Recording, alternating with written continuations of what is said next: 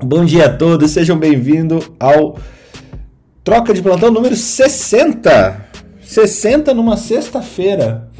É maravilhoso estar aqui com cada vez com mais gente, agora com a entrada do Android também aqui no, no nosso Clubhouse, que proporcionou essa maravilha de, de possibilidade de conhecer pessoas incríveis, pessoas que a gente conhece mais e mais e mais pelas ideias a gente nem, nem fica olhando a cara das pessoas aqui, a não ser essa imagenzinha do Felipe Proasca, Fábio Assunção vestido de jaleco, né? Vendendo pipoca. É... E mais aqui, assim, imagem não é nada, ideias são tudo. E eu sou é, realmente muito grato de ter Ana Panigassi, Felipe Proasca, Ana Carolina, um monte de nome Carvalho, como ela falou ontem. Marilé Souza. Débora Yumi Fukino. Carlos Benini Cáceres, que começou Quando tem esse... muito sobrenome, você resume em Umi. Tipo, Pedro Orleans de Umi de Bragança. muito bom. O Carlos Benini, que começou esse projeto comigo há 60 dias úteis atrás. Alexander Buarque, que sempre veio desde o primeiro também. E Thiago, que volta e meia reaparece aqui com, com o seu olhar sobre a psiquiatria, colaborando muito aí com esse, com esse desenvolvimento de conteúdo que a gente vem trazendo. É, pessoal. O Thiago perdeu os cogumelos ontem. É, Thiago. Thiago perdeu os cogumelos o... ontem cogumelos ontem. A gente falou sobre psiquiatria e cogumelos e você não tava aqui. Psilocibina. Eu, eu tava, eu tava nos bastidores.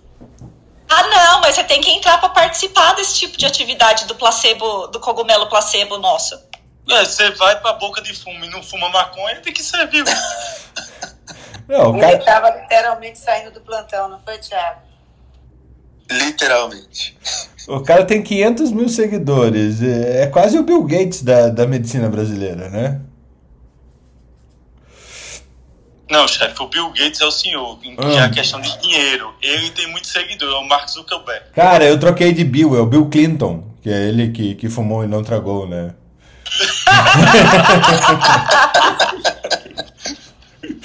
ai, ai. Gente, Olha, hoje, hoje a pauta é aberta. Ana Panigassi disse que chegou chegando sem muita notícia do, do, do, do, do caos. Nós plantando caos aqui, realmente ele está mais, mais quietinho hoje. Ana Panigassi, fale de um mundo, é, o Dias de um Futuro Esquecido. Virou, Nossa, virou X-Men, virou X-Men, é, esse é o título do último do, do penúltimo filme do X-Men no Brasil. Ave Maria, foi profunda. Eu só trouxe fofoca mesmo. Aqui vai ser tipo revista contigo hoje. é, porque, né, hoje é sexta-feira, a gente vem falando de Covid. É óbvio, alguma coisa do Covid vai aparecer, mas eu tenho várias fofocas aqui que não são do Covid pra gente variar um pouco aqui, né? A Gabi acabou de me mandar uma. o, o, o que nosso digníssimo falou ontem eu não tinha visto essa transmissão que ele fez nas redes sociais dele, mas ele falou que uh, uh, os médicos uh, que não receitam cloroquina para os pacientes são canalhas, não, não oferece, não des, que descartam o uso do remédio que ele ofereceu para Emma. Lembra que ele deu a cloroquina para Meu Deus. Seus canalhas! Então, bom dia, Bom dia, meus canalhas favoritos, meus canalhas preferidos. Estamos todos aqui hoje. É, é, bom, notícias. A gente outro dia tava falando do. Você tava falando do Bill Gates agora? Não compara ninguém com o Bill Gates, não, tá? Nem com o Bill Clinton. E eu já vou te falar por quê. Vocês estavam lá falando, ah, por que, que o Bill Gates divorciou? Pois é, meu amigo. Aparentemente ele andava com Jeff, Jeff Epstein, Jeffrey Epstein, não só ele, como o Bill Clinton também, né? Então a gente tem que parar de comparar as pessoas com, com o Bill, né? Ele andava com fulano e, e agora tá saindo um monte de e-mail que ele mandava para as funcionárias, tipo assim, ai, uh, vamos sair, se você não quiser sair comigo, não tem problema, só ignora esse e-mail. E ele teve um caso com a mulher que administrava o dinheiro dele também por mais de 20 anos. Então, gente, acho que não tem nada a ver com o Asperger, ele é só nojento mesmo. É... que mais que aconteceu? Ah, eu joguei aquela bomba ontem, né? Do, do, do sistema de saúde da Irlanda tá sequestrado. E só joguei a bomba Sim. e não contei a história, né? Não, não contou a história. Só falou ransomware. Eu fiquei pensando, puta, essa altura dos campeon do campeonato, os caras caindo no ransomware usando Linux ou Windows, cara, é, é, é besteira, né? Ubuntu, Ubuntu. É, Ubuntu. É, pois é. Eu tive a oportunidade de conhecer o sistema, uh, o sistema de computadores do, do HSI e é tipo assim, é, você tem que botar um CD e fazer conexão dial-up, entendeu?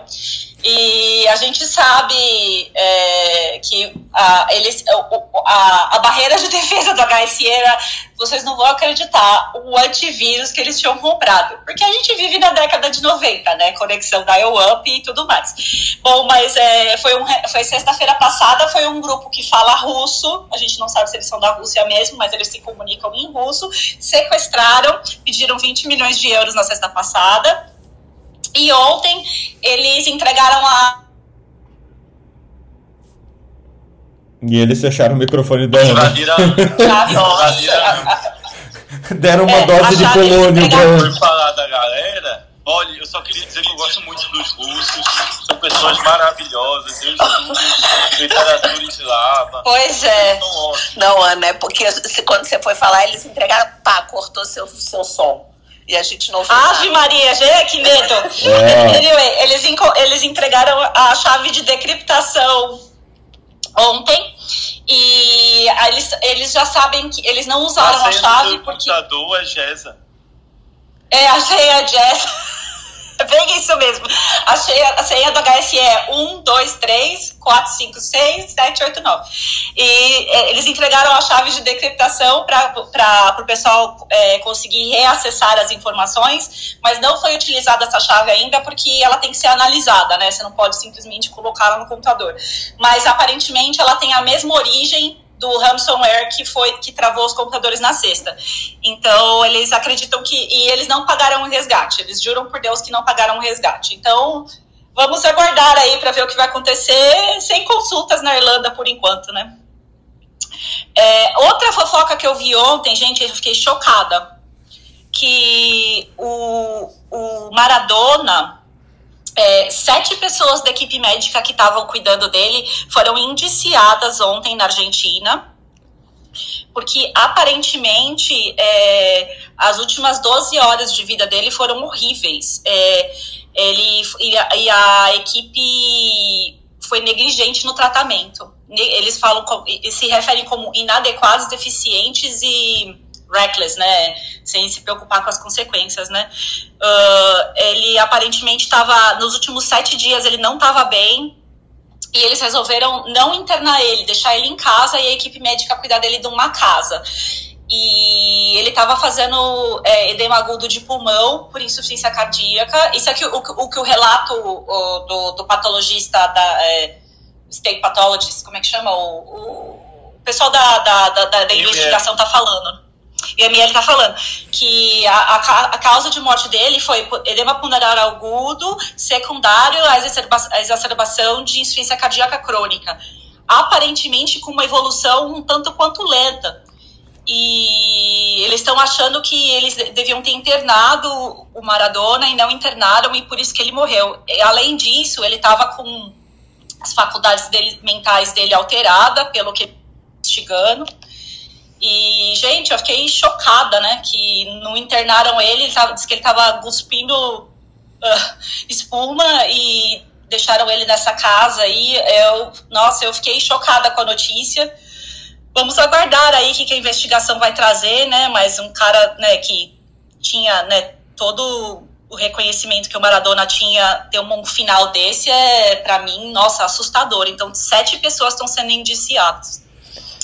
Mas, Ana, posso, posso, abrir um, posso abrir um parênteses? Eu não, não sei nada sobre isso. O Maradona já não vinha bem há um bom tempo, né? Assim, o Maradona... É, mas a é... equipe médica, eles mantinham ele é, sedado o tempo inteiro, faziam festa na casa dele enquanto deixavam ele sedado, e só se referiam a ele ah, como gordo, xingavam ele. Tem, tem as, todas as gravações de... O, o pessoal entrou nos horrível. celulares, né? Horrível, horrível. É, assim, Faz seu parênteses aí, Fê. Não, eu ia fazer um parênteses diferente aqui, mas é, depois dessa fala da, da Ana, talvez eu até me envergonharia dele. É, que. Envergonhe, chefe, fica à vontade. Hoje é um dia livre. Hoje, é Hoje, não, mas assim, eu, eu, eu ia comparar, a gente de vez em quando tem, é, principalmente entre famosos, se acontece entre famosos, acontece entre não famosos também, a procura de medicinas alternativas para é, momentos de fim de vida é, conturbados, né? É, Maradona foi o cara que foi lá para Cuba uma vez e depois também é, a gente tem algumas situações que os nossos coleguinhas também, nossos coleguinhas mais é, anti-ciência é, acabam provocando aí essa não estou falando que são todas as, as terapias alternativas que não têm valor, mas o dogma sobre as terapias alternativas realmente ele pode, pode ser complicado. E... Ah, não, mas ele estava sendo tratado por. Não era terapia alternativa, não, era psiquiatra que estava fazendo isso com ele. Era, então, era um neurocirurgião, o chefe é? da equipe. Tem nada O chefe da equipe. Que loucura. O chefe da equipe é neurocirurgião, inclusive. Agora, por que, que um neurocirurgião estava tratando uma insuficiência cardíaca crônica? É, é, é para mim, é, e assim, é, aparentemente, pelo que esse relatório tá falando, né, é que, assim, as últimas 12 horas, assim, o cara tava fazendo edema agudo de pulmão, cuspindo espuma, e os caras, sei lá, dando, eu, eu, eu, o, que a, o que a Ana faria nessa situação? Que a Ana que não é médica, ginecologista, né, sei lá, ia, ia, chamar, ia chamar, o médico. chamar os universitários, Chamava- né, chamava o não, SAMU, os caras Chama o SAMU. Samu Samu, sei lá. Mas você, você entende? A, a, a- eu acho que, assim, independente de tudo que aconteceu, de terapias alternativas, não importa. Eu acho que se o cara tava entrando em edema agudo nas últimas 12 horas e os caras nem pra inter- tentar internar o cara, não é. Tá sabe? louco. Independente de qualquer outra coisa. Tá louco. É, Eles é faziam horrível. de, horrível. Eles faziam de tudo para manter a família longe, porque eles sabiam que as filhas iam impedir. É então no eles sequestro, impediam o então. contato com a filha. Era um sequestro. Sim. É, então, e assim, ele não. Aparentemente ele não estava bem mentalmente também, não estava com todas as faculdades mentais dele preservadas. Pelo que esse relatório. Então, e esse é um relatório oficial, uma investigação.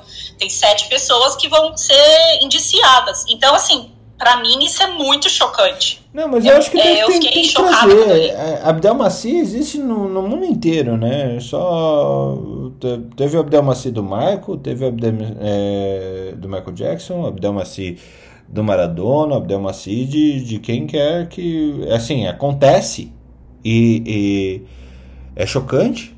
É chocante a gente ter um nível de, de crueldade é, de pessoas que possuem diploma de medicina nesse ponto. É, é assustador você é, ver a sua profissão, que, que ela é orientada para dar qualidade de vida, trazendo sofrimento a outras pessoas. É, não, eu fiquei. Steve Eu Jobs, fiquei também, Steve Jobs também procurou terapias alternativas durante o câncer dele. É, Steve Jobs tinha um tumor de pâncreas inicial e o cara é isso mesmo, o cara foi tentar curar com dieta, literalmente. E, e- o inicial que, podia, que era operável e ele não quis fazer um Whipple e olha aí, né? É, mas eu acho que é, é, nesse caso, né, não é nem terapias alternativas, né? É, essa, essa, essa última semana, isso é né, crueldade. da isso vida é dele, crueldade. é, essa última, eu acho que não tem nem, a, a gente não tem nem que entrar no assunto de terapias alternativas, que eu também acho que... Não, eu, eu me envergonho de ter colocado. Eu me envergonho de ter colocado porque, assim. É Não, é, você não sabia, mas não eu- sabia, eu- Desculpa. Eu acho que, eu, eu acho que é, são, é, tem vários, é, essa semana até estava lendo sobre, é, se você con- conversar com qualquer pessoa indiana sobre a Madre Teresa de Calcutá, eles vão falar para você que ela é odiada na Índia, porque ela achava que os pacientes com lepra tinham que ter seus pecados espiados pela dor. Então ela se recusava a tratar esses pacientes com, com alívio de dor. E qualquer pessoa que você for conversar que é da Índia sobre a Madre Teresa, eles vão falar para você que ela é extremamente cruel. Uma pessoa extremamente cruel.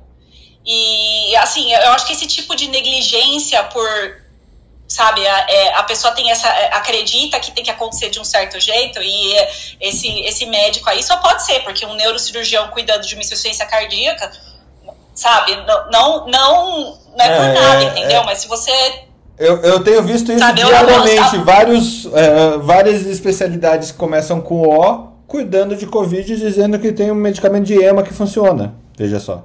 Exatamente, entendeu? É o, são os canalhas, entendeu? Que não dão a remédio da. Senhor. É, a gente tem que saber o limite, da, sabe? Não é por é, eu consigo fazer um, eu conseguia, né? Hoje em dia acho que eu não consigo mais. Mas eu tirava, eu já fiz parto de joelho na UTI, tirei o um menino em um minuto e meio numa cesárea. Sabe? Na, nasceu um joelho, sei, foi? É, não era só a cara, não, não, era só a cara de joelho, nasceu o joelho mesmo. É, não, eu, eu de joelho. Ah, eu já fiz. Eu já fiz uma cesárea, eu já fiz uma cesárea de joelho na UTI, tirei o menino em um minuto e meio. Essa, essa é, a minha, é a minha capacidade, essa é a minha habilidade. Entendeu? Eu não vou querer ficar. É, o Jéssica tocando terror. Eu não vou querer ficar tratando insuficiência cardíaca, entendeu? Porque não é minha habilidade. A gente tem que. Ah, sei lá. São muitas perguntas não, e poucas respostas. Eu morro de medo de parto, por exemplo. Morro de medo. Quando eu trabalhava no SAMU, eu preferia receber dois baleados que um trabalho de parto. Porque é não é questão de morrer de medo, é questão de ter a humildade, Felipe. Você sabe, não é questão de ter medo, é de ter a humildade de saber que alguém faz melhor, entendeu? Exato. Não é por nada. Saber sua limitação. Sabe, é por... na, na ambulância só tenho eu mesmo, mas assim, ninguém é bom em tudo, não existe isso. Tem? Exatamente. Não, você, saber, você foi treinado também por determinada coisa.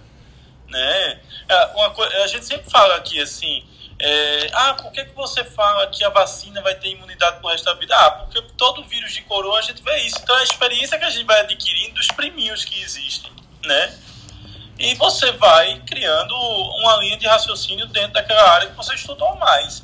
Agora, você não é obrigado, por exemplo, amanhã sai um mosquito que quando pica a pessoa entra em hemodiálise. Eu não tenho obrigação de saber hemodiálise, não. Eu não sei. Eu tenho que chamar uma nefro. É, então, eu acho que, sabe, a gente. É, eu não sei, eu, eu sempre. Eu aprendi isso na escola? Na escola paulista. Que você, sabe, a clínica é soberana e você nunca vai saber mais do que os outros. É, então, assim, essa coisa de você. que a gente faz aqui de manhã, entendeu?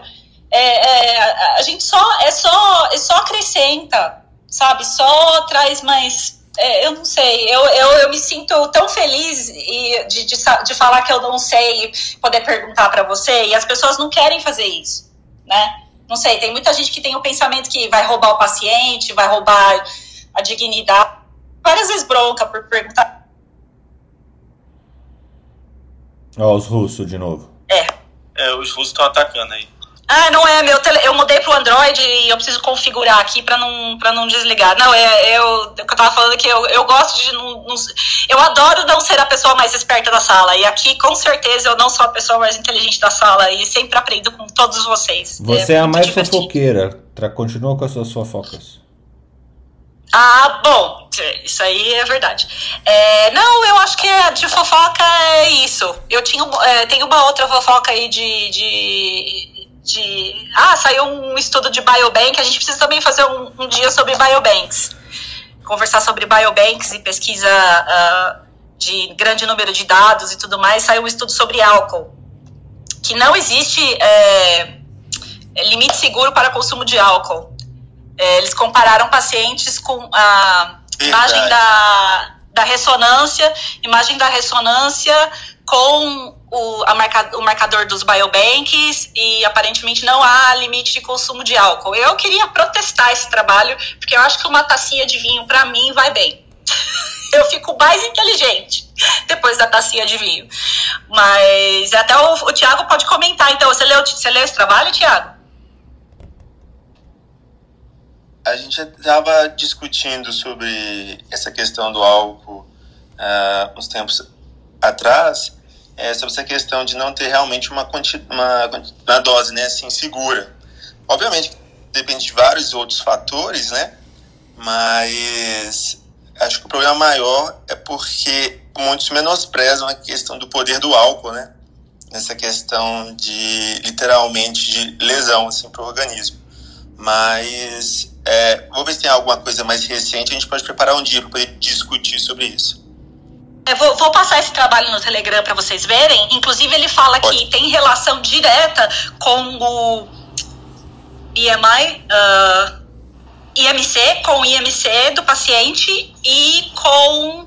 Eram duas coisas: era IMC e pressão. É, a pressão do paciente. Então, é, tá, é, é assim, é um, é um trabalho de biobank, é um trabalho, é, é uma corte uh, é, com bias de seleção, mas tá, tá, é, é, tá, bem interessante o trabalho. Eles comparam com são pacientes mais ou menos com o mesmo nível de é, consumo de álcool da população média da, do Reino Unido.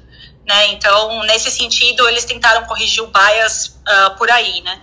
Mas é, é muito interessante para aprender sobre bias de seleção, sobre. Eu vou colocar o trabalho lá para vocês lerem. Ainda é pré-print, mas eu tenho certeza que o chefe não vai reclamar, ele vai achar porque saiu na CNN. Pré-print que sai na CNN, ó, ó o perigo.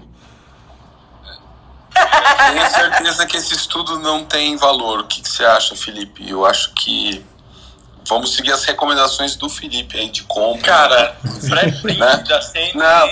Não, não e falando mal de, do, do, dos vinhos, cara, não dá. Não dá. Não dá. Não deveria nem, Olha, não deveria nem poder estar tá aqui essa discussão. Nem, nem saiu o estudo. É mentira. Eu vou, eu vou editar essa parte da Ana no, no podcast. É o bias da wine. Sabe o que é isso aí? Isso aí é o bias da wine. Tá pagando os caras. não, os caras aqui tá, tá, tá provando. Não. Tem vinho na Rússia? Não Tem. deve ter, né, chefe? É vodka? Russo. Isso são os russos usando a voz da Ana. Nem a pau que isso aí tá. É sério. Negócio que vinho faz mal, que não sei o que. Que faz mal é vodka, seus russos canalhas. Pode! que faz mal é pode! Você tirou essa! Carlos, você ia falar alguma coisa? Bem-vindo de volta, Carlos. É muito bom ter você aqui de novo conosco. Bom dia. Não, eu ia colocar nesse ponto de vista, quando a gente olha é, Big Banks, Biobanks etc., né, a grande dificuldade é você realmente escolher é, variáveis que elas não possuem um viés, né, e aquilo que a Ana estava colocando, que é um excelente exemplo de viés de, de seleção. Porque por mais que você é, consiga é, tentar isolar um, alguma coisa em comum, que nem eles fizeram, que foi selecionar pessoas com mais ou menos o mesmo comportamento. Você não tem como colocar é, comportamento, ah, tem mais ou menos o comportamento em quantidade para realmente criar é, fórmulas de correlação e etc. Então, uh, e aí essa, essa é uma das coisas que estão trazendo que a inteligência artificial não seja aquilo tudo que as pessoas acham que ela será, né? E que não vai conseguir de uma hora para outra mudar o mundo como planejado. Muitas coisas nas quais estão sendo medidas, estão realmente tendo variáveis mensuráveis e tudo mais, isso sim vai trazer alguma clarividência para gente.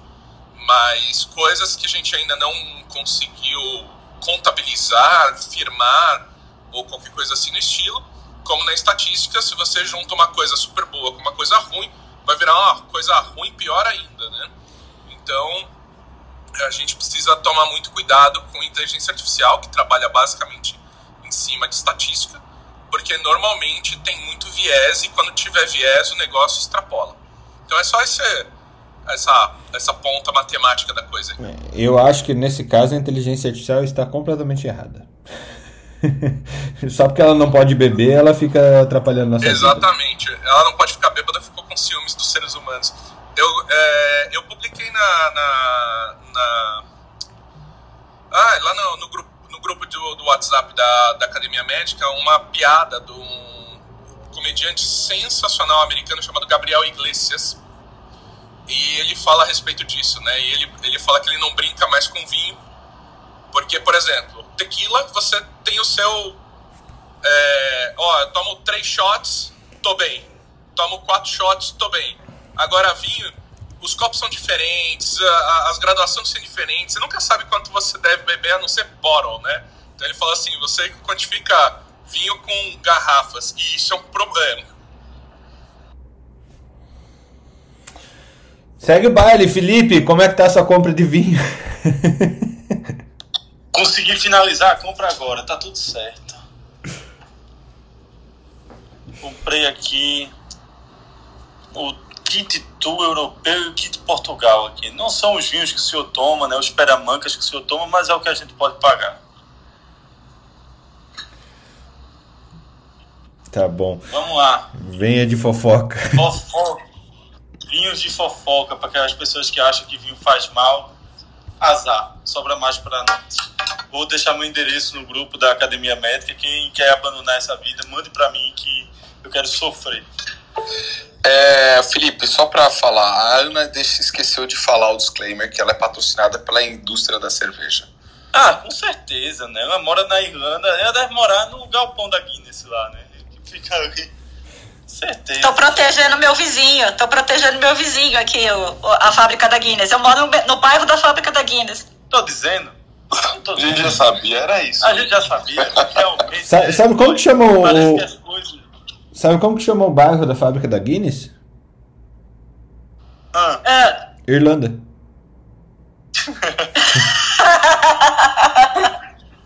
Dublin. e o nome da rua é Dublin. Bem, Eu moro em Dublin 8. Dublin 8 é o, bar, é o, é o bairro da, da Guinness. É, Dublin 8 é o metro, né? Oitavo metro da cidade. Di- Diz que Dublin é uma cidade de primeira, porque quando você vai passar a segunda já tá passando por outro país. né? Exatamente, você já tá em outro país. Uma cidade de primeira. Vocês têm que vir aqui me visitar, gente. Vocês vão adorar. Quando É, vocês Não, a gente- eu adoraria ir visitar. Eu, eu tô naquela fase que quando eu vou pra João Pessoa, eu já acho que estou viajando pra Europa. Mas vamos lá.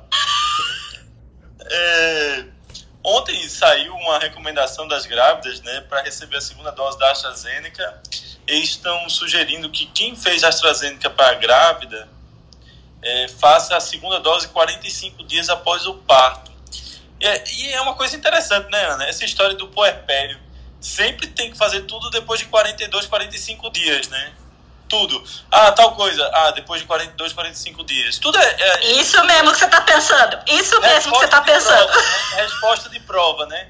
Olha, tal coisa daqui a 45 dias. Olha, tal coisa daqui a 45 dias. Tal co- A resposta é sempre 45. Lembra? A resposta para tudo, Fernando, 42. É 42.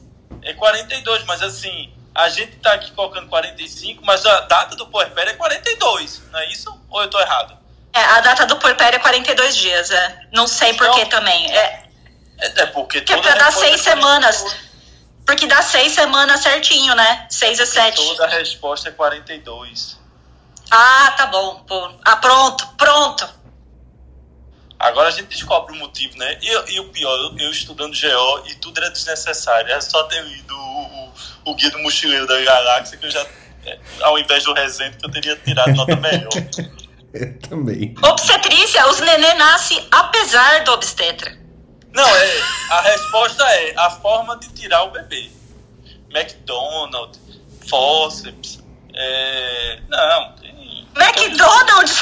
manobra de McDonald's, Mac- aquela que roda um minuto Ah, tá. Achei que você, você tinha encontrado o forceps do McDonald's. Ah. Achei que você tinha descoberto o forceps do McDonald's. Eu já tava imaginando aqui o McDonald's. Não, imagina. Aí na Irlanda é meio estranho, né? Vem um fósseis quando você pede McDonald's feliz. Eu tô falando da manobra de McDonald's, mulher. Eu tô falando da manobra. Que roda o menino pra tirar. Eu me lembro dessas coisas. Eu queria esquecer, mas eu me lembro. Bem, a, essa história da regra das grávidas aí. E ontem eu li um texto interessante que, que era como as novas tecnologias transformaram o combate da, do HIV e AIDS últimos 38 anos. Né? E ele falando da, de como foi a tecnologia para descoberta da profilaxia pré-exposição, da pós-exposição, a camisinha prevenção combinada, a necessidade da testagem, a adesão ao tratamento antirretroviral, a, como foi feita a eliminação da transmissão vertical, texto.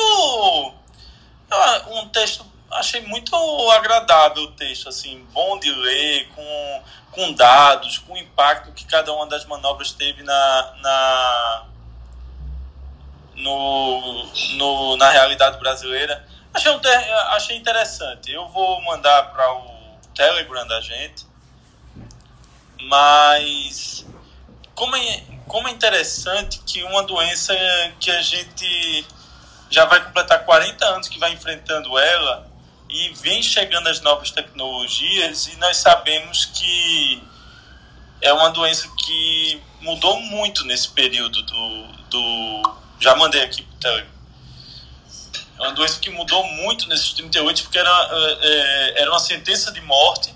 A gente viu o Cazuza definhando em praça pública, né? A gente viu o Fred Mercury fazendo aquele show final dele, quando ele lançou Who Wants to Live Forever, sabendo que ia morrer, aí faz uma música falando quem quer viver para sempre. Quando você escuta aquela música no contexto da, da vida, do que ele estava passando naquele momento, é um negócio espetacular, assim. É emocionante. Você pegar um gênio e ele descrever os seus últimos momentos daquela forma, assim, como aconteceu com o próprio Renato Russo quando escreveu Via Láctea, né? Também uma forma já de, de despedida dentro do contexto que ele estava vivenciando ali. Mozart com Requiem. De, putz, aí também o nível subiu, né? Verdade, Requiem. É, é, é fantástico quando você pega pessoas que são gênios e consegue transpor e colocar em palavras sentimentos, né? E o medo, a angústia. Nós somos de uma geração que viu o HIV matar em praça pública, que viu as pessoas definhando pela doença ou pelo tratamento. Então nós temos medo do HIV porque nós vivenciamos isso. Meu amigo, você antigamente tocava na pessoa. Ai meu Deus, não sei. Cadê a minha camisinha? Era desesperador. O medo era da doença. Era desesperador. Hoje em dia, quando você vai pegar a nova geração, assim, ah, tem remédio. A gente toma um remédio e tá de boa. Putz. Cara, não tem como você achar que isso tá de boa. Aqui, aqui é ativo, é assustador. É, mas a interpretação que as pessoas têm no decorrer dos tempos é completamente diferente.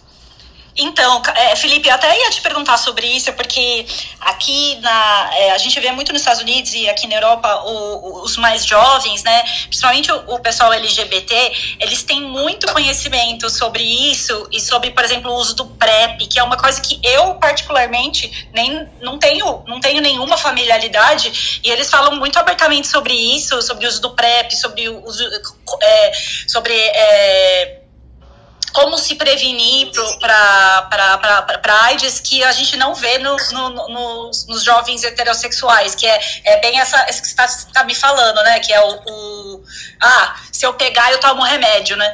Mas é, como, que, como é que você vê o PrEP é, na tua prática clínica, Felipe?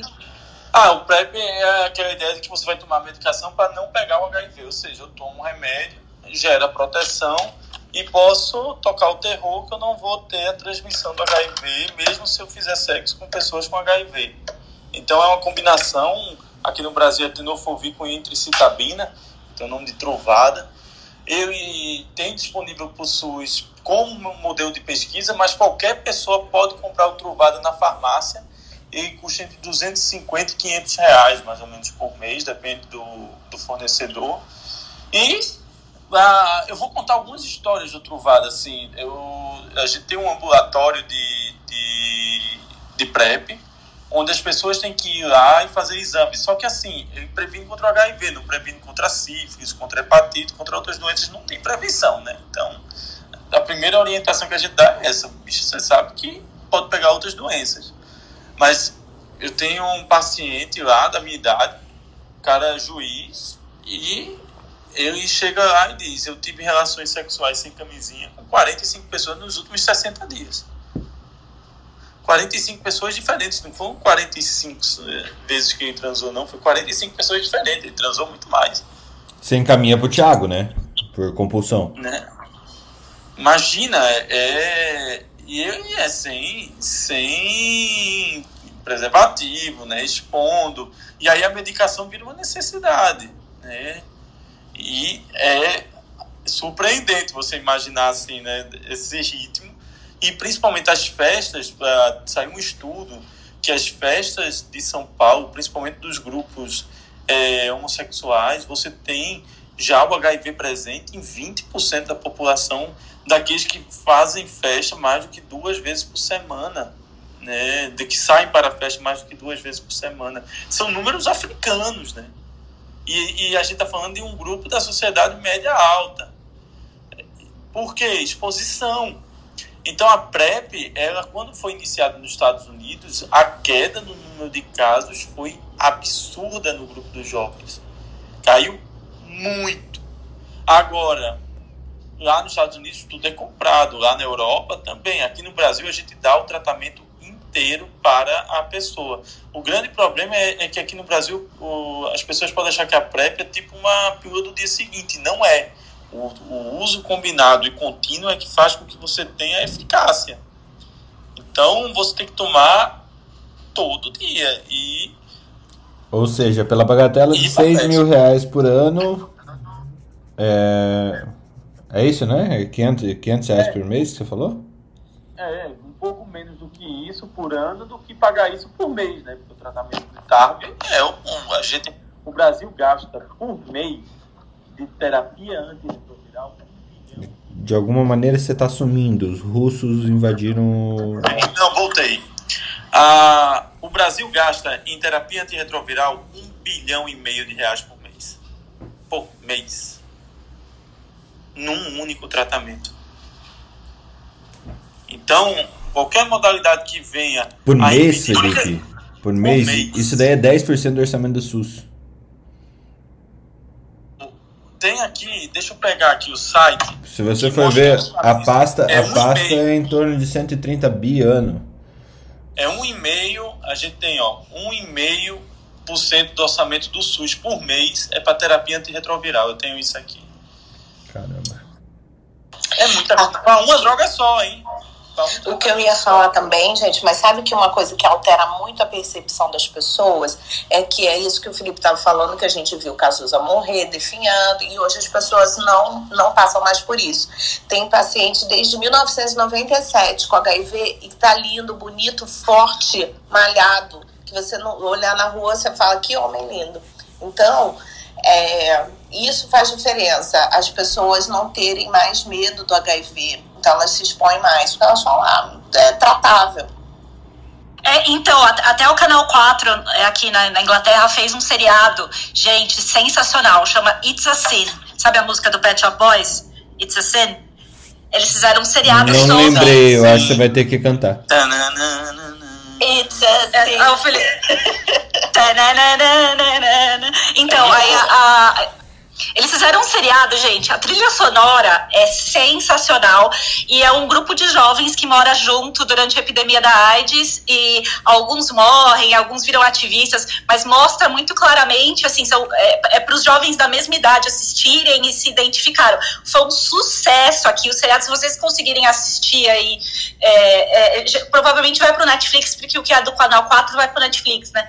Gente, sensacional. E o pessoal aqui adorou e super se identificou. E agora tá todo mundo falando de novo sobre prevenção, sobre o que pode acontecer. Então também falta da gente, né, colocar isso no, um pouco para os. E, e é, to, é, todo mundo que participou dessa, desse seriado é LGBT ou envolvido com a causa de alguma forma ou passou por isso. Então é, é, muito bem informado o seriado, é muito. É, nossa, é maravilhoso, muito legal, muito legal.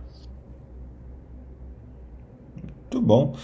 1,5% mesmo aqui do, do, do custo mensal. É, 1,5% para uma doença. É muito dinheiro. É muito dinheiro. É muito dinheiro. É, é muito dinheiro. E assim, por isso saiu agora, Fernando, só para concluir essa questão do HIV, saiu o primeiro tratamento subcutâneo, né, que vai ser liberado agora no Brasil. E aí, que coisa boa, né? Você faz, existem medicações subcutâneas que você faz uma injeção tem injeção de 7, de 30 e de 360 dias. E você fica protegido, né? Fica como se estivesse tomando remédio todo dia. Que beleza. Que beleza.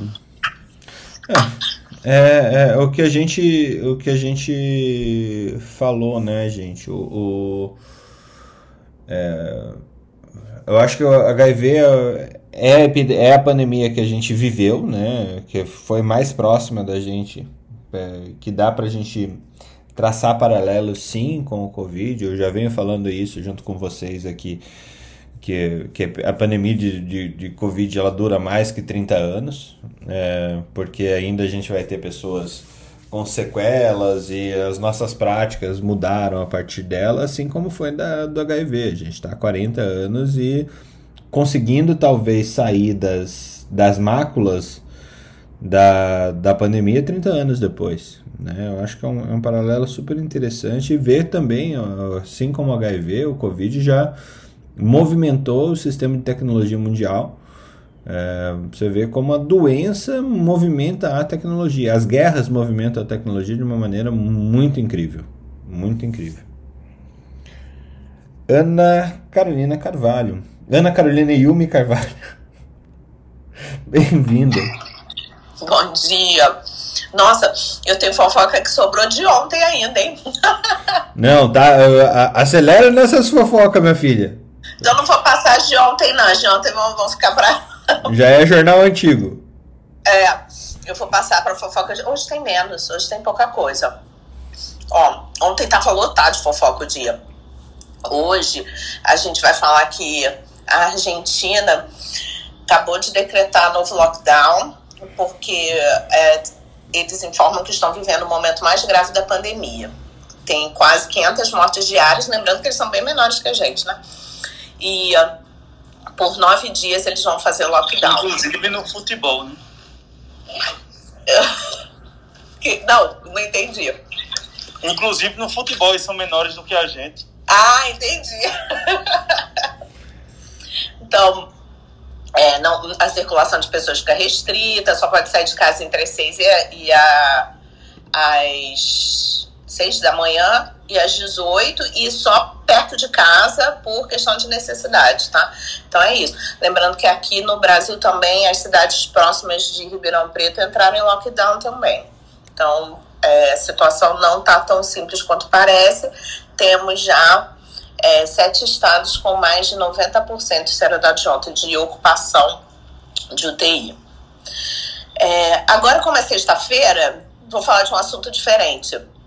Vocês viram que o Obama falou que ele disse que ele não pode falar tudo o que ele sabe sobre os OVNIs? Eu, que foi num programa eu vi, eu ia trazer ontem isso, mas o, o Obama é o cara da área 51 mesmo, viu? É. E aí, o, vocês sabem que dia 19 de maio foi um super dia, né? Eu ia ter falado isso, mas não deu tempo. Vocês viram o que foi dia 19 de maio? 19 de maio foi o dia que comemorou a, a, a, aparição, em 1986, o dia que mais se avistou OVNIs aqui no Brasil. E é, tem diversos relatos, da, foi aqui em São José dos Campos, a principal o avistamento. Então tem os relatos das torres e vai sair um livro sobre isso, falando é, os pilotos, as torres, e foram avistados em, em diversos locais no, ao mesmo tempo.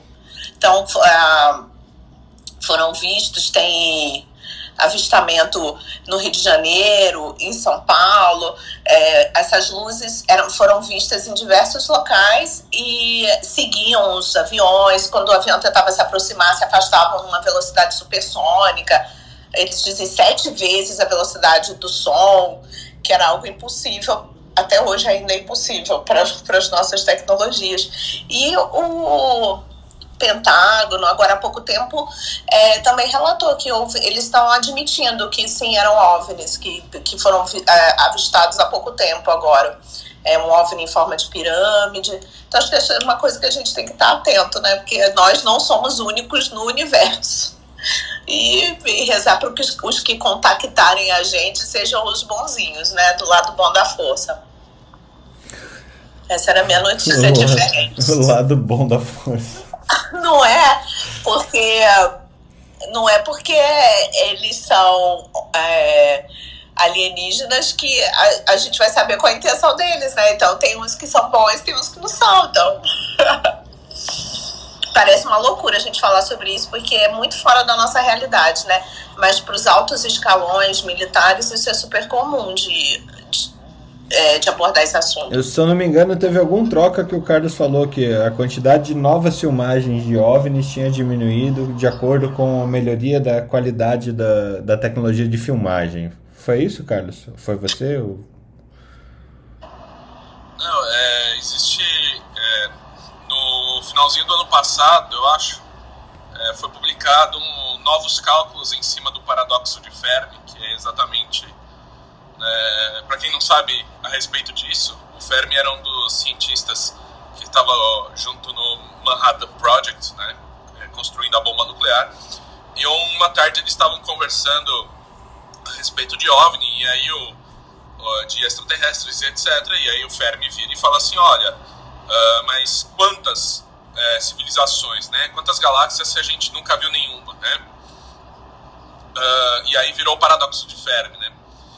E pelos novos cálculos, a chance de na, na galáxia, né, na nossa galáxia chamada Via Láctea, que nada mais é do que galáxia em latim, uh, parece não, não, ser muito pouco provável que tenha uma civilização igual à nossa nesse momento. Porque considerando que a, a civilização, a grossa maioria, se, se destrói, pelo que se percebe, né, eles colocaram essa, esse quesito dentro da, dos cálculos, a grossa maioria da, das civilizações se mata, então acaba não tendo tanto, é, não perdura por tanto tempo a ponto de, de ter, durante a história da, do, de toda a galáxia, o, de toda a Via Láctea, uma outra civilização. Mas pode ter de outras galáxias e etc. Então, assim, existem inúmeras é, é, coisas. E, e, quando a gente fala em OVNI, também é uma coisa importante, não quer dizer ET. Né, não quer dizer pessoas de outro planeta. Significa que é um objeto voador não identificado. Né? Mas que é legal pensar disso, e aí nesse ponto de vista eu conheço um do, dos líderes da, da é, do pessoal que conversa a respeito disso e afirma que tem tudo e, e eles têm bastante é, provas que a probabilidade é grande de que eles nos visitem tudo que é o Vladimir Balesteiros e se vocês quiserem que eu convide ele aqui para conversar sobre isso ele vai aceitar com uma alegria total de falar sobre extraterrestres e tudo mais. Mas é basicamente para passar esses dois lados da laranja que é, existem provas é, indiretas de que não existe, existem provas indiretas que existem. E aí cabe cada um decidir o que, que acha mais legal. A verdade está lá dentro, né? Dentro da tua cachola. é que é, eu adoro X-Files. Né? ainda. Tá tudo existe ou não existe ainda, até a gente não provar. Eu adoro X-Files, né? Então, assim, aquele, o Fox Mulder fazendo as conexões pra mim é espetacular. Segue o baile, Ana. Não, essas eram as notícias, trouxe só pra animar a sexta. Muito bom. Ô, Fernando, Fernando. Ah. Eu ontem vi uma teoria de que a Terra é plana e eu quero ver quem é capaz de me rebater usando a ciência. Vai lá. O pessoal da, que diz que a Terra é redonda diz que é por causa da lei da gravidade, Newton, caceta quatro, Newton nada. O problema é que assim, nós temos ferro, a hemoglobina ela é feita de ferro. Nós temos ferro no nosso organismo. Então, na verdade, o Brasil, a, o mundo ele é magnético. Ele puxa a gente para o centro da Terra. Então, quem mantém a gente na Terra não é a gravidade, é o magnetismo da Terra plana. Entendeu? Meu Deus o imã não é plano, então o magnetismo mantém a gente na Terra. Só que tem um problema. Eu tentei, eu joguei um anêmico ontem pela varanda para ver se ele voava.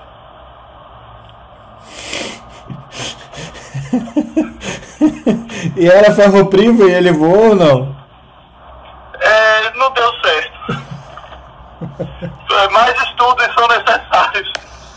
Mais estudos são necessários.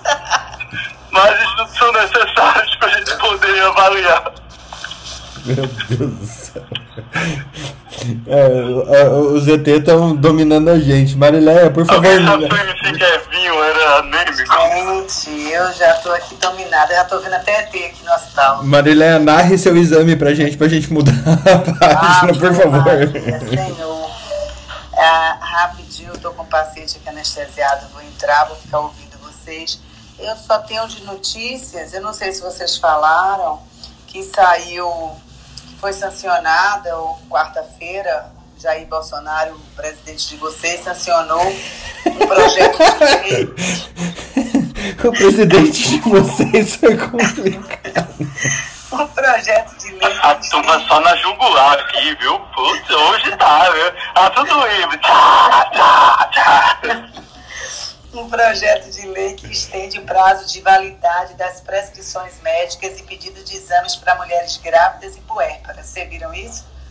Sancionou na quarta, foi aprovado ontem, né? ou sancionou é, na quarta-feira, e, e, sai no Diário Oficial de ontem, ia sair no Diário Oficial de ontem. Tá? Então, depois vale a pena dar uma olhadinha aí para ver direito o que é, que é isso aí que ele, que ele sancionou. E assim, eu vi uma notícia interessante, a gente falando tanto em tecnologia, a gente com, com é, falta de oferta que a gente já tem do profissional de, de TI, mas lá no Olhar Digital eu vi o Canadá abrindo seleção para 200 vagas de TI para ir morar no Canadá. Então, é dia 25 de maio o processo seletivo, vai ser virtual e está recrutando de todo mundo quem quer ir morar no Canadá para trabalhar na área de TI. Já tinha isso antes, mas eu acho que agora vai ficar muito mais é é, é, é, vai ter muito mais esse tipo de, de, de, solicitação e de demanda dos profissionais de TI para outros países, exatamente pela falta de oferta e por tudo que a gente está vendo na área de tecnologia. Ah, hoje acordamos aqui na Bahia com 83% de ocupação dos leitos de UTI do sistema privado, com a fila de mais de 100 pessoas aguardando a regulação. Então, ou seja, a gente está faltando novamente aquele pico é, é, da curva que nunca caiu, né? Só fica subindo, vai para estabilidade um pouquinho, sobe de novo, mas infelizmente voltamos. E para finalizar minhas notícias, amanhã é aniversário de nossa Débora, nossa atleta aí. Então a gente hoje Uhul. dá um parabéns, já que a gente não tem troca de plantão amanhã. A gente Fábio Júnior saindo do bolo. Happy birthday to you. Fábio Júnior não, é o drogado, como é? Ai, ah, Sultão! Ai,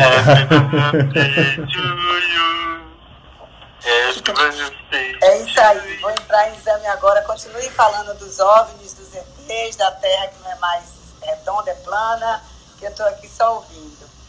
Abraço, Marília. Alex, já deixo seu parabéns pra Débora. Segundo Parabéns. Happy birthday, dear Débora. Eita, filho. Alex? O Alex foi de bike hoje pro, pro tá trabalho. Tá comendo bolo. Tô aqui. tô aqui, gente. Eu não sabia que já era minha vez, cara. Eu tava, eu tava o tempo todo aqui atento a conversa. Hoje tá, tá, uma, tá bem clima de sexta-feira mesmo, Fernando. Eu tô vendo, e... tá, tá, tá um, um samba doido aqui. Eu até, eu até, eu até, fiquei quieto, porque o, o, Carlos contou a história lá do, do comediante lá, e eu lembrei justamente quando o Felipe falou da vodka, daquele outro que circulou recentemente, do cara que vem, que toma vodka, ele falou, ele bebe qualquer bebida, mas se tomar vodka, vem um cara, da, o editor da linha do tempo, e corta aquele trecho e você só, lê, só acorda no teu quarto, né? Você não lembra mais nada, né? Talvez o Thiago aí possa explicar pra gente uh, as razões dessa amnésia aí que, que a vodka é campeã. Eu também Cara, é verdade. é verdade, a vodka apagou momentos da minha faculdade. É uma metade dela, talvez, né, Felipe? E... Não, e na, fa na faculdade é você só pode tomar de ovo e Marconicos, né? Que era 3 reais a garrafa. É, Esminhosa era pra rico. Jesus! Natasha, vodka Natasha. Aí, Natasha, aí, eita, como é bom falar com quem entende, viu? É verdade, Natasha. É. O ruim da Natasha, eu vou explicar. O ruim da vodka Natasha é se você botasse no freezer, ela congelava. é verdade. Porção grande congelada, né, com Natasha. Além de que você deve ter alguma intoxicação por químico até hoje, né? Por causa disso, né? Mas. Uh... Gente, olha a foto do Thiago. Vocês viram a foto do Thiago? Dá, dá, dá um refresh.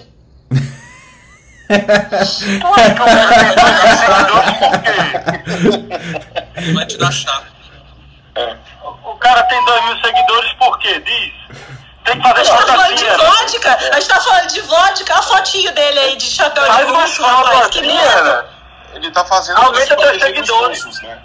Ele tá, é um disfarce. Isso é um disfarce pra ele se proteger. Ele é de o russo infiltrado. Não sei vender. É, Ele é o russo. Pode ser.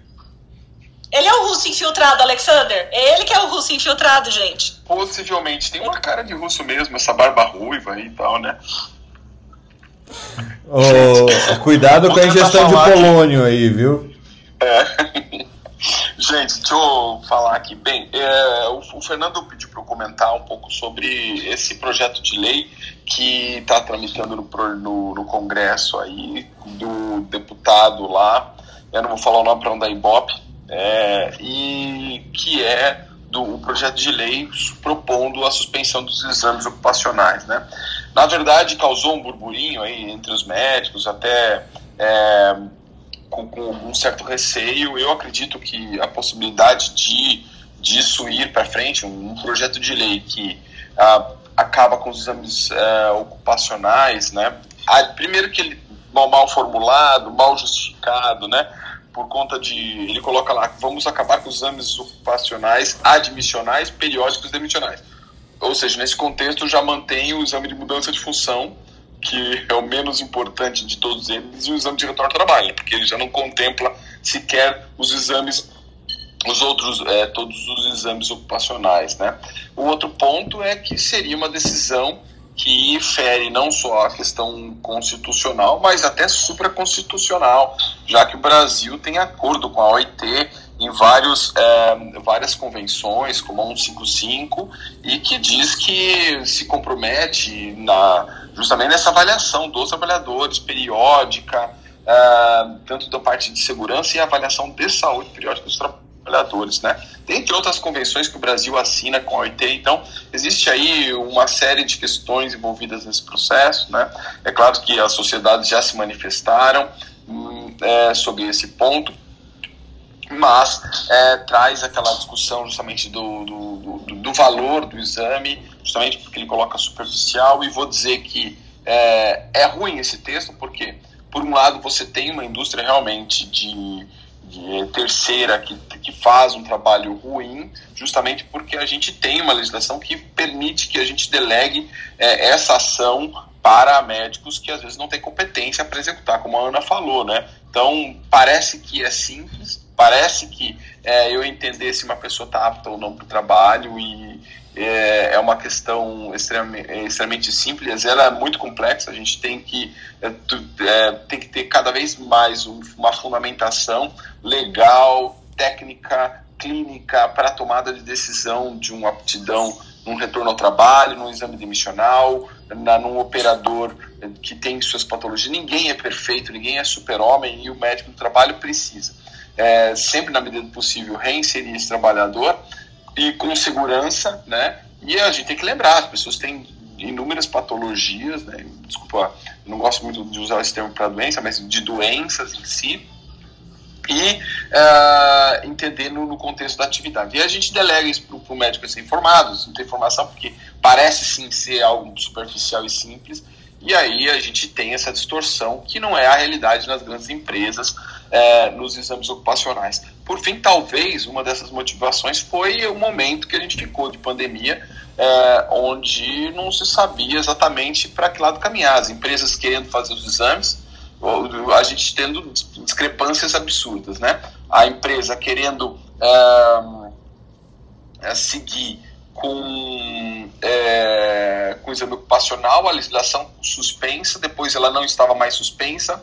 a, a, o CFM se manifesta num parecer dizendo que na medicina do trabalho os exames ocupacionais não poderiam ser feitos por telemedicina, o que a minha opinião pessoal é que, que é possível sim, é claro que não é o não deve ser o parâmetro, né, o padrão né? Claro que o exame, o exame presencial nunca vai prescindir, nunca vai ser, não, nunca vai ser é, é, pior do que o exame à telemedicina, mas que ele é possível em certas condições, principalmente no momento desse, que é melhor do que não fazer, né? É, e a gente já discutiu aqui. Então existe uma série de, é, de situações, inclusive tem aí um, um até falando sobre telemedicina, essa é uma, uma, uma entrevista bem interessante é, com, com o diretor lá da, do, do, do Einstein e o Cordioli, né, que eu acho que é o nome dele, é muito interessante que ele coloca alguns pontos, né? A gente tem que ter autonomia para uh, ah, para fazer por telemedicina ou presencial, ou até mesmo uma primeira consulta, que o médico sabe das suas limitações ou deveria saber, né? Por vista de código de ética, quanto mais bem informado, melhor o médico entende suas limitações, né?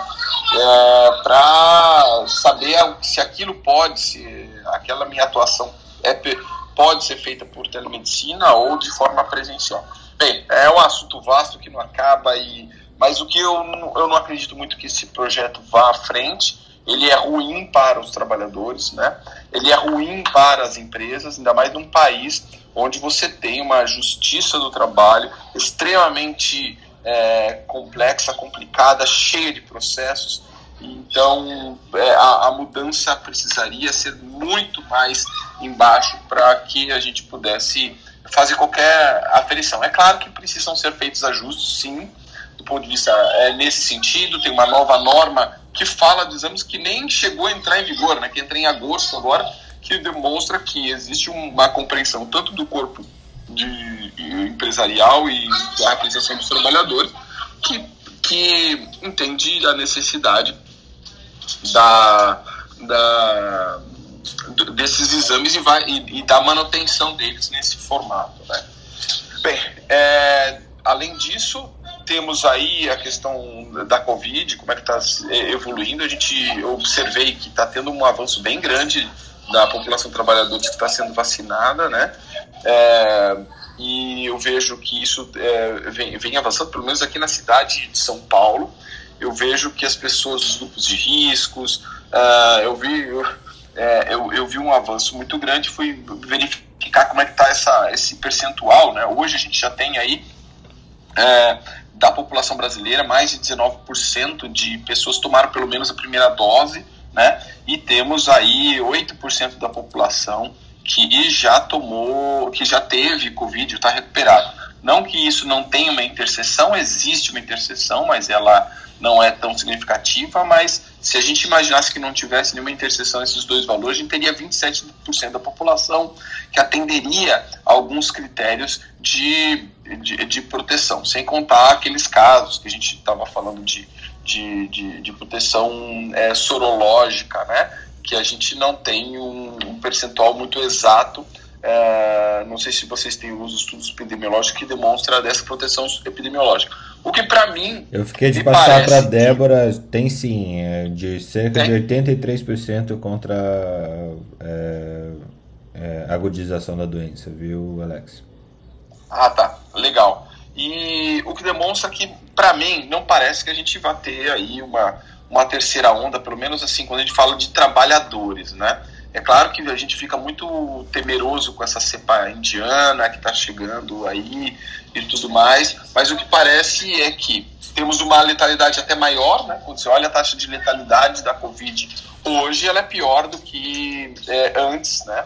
A gente continua ainda com, com, uma, com, com os óbitos ainda com o dobro do, da primeira onda, né? Ainda é, man, é, mantemos esse perfil, ainda apesar da, da queda é, sustentada quando a gente olha Brasil como um todo, né? Claro que a gente tem esportes aí que ainda está aumentando, né? Gente, Mas... e aquela cena da Índia das pessoas boiando no rio, gente, e agora a cepa indiana chegando aqui, a gente fica assustado.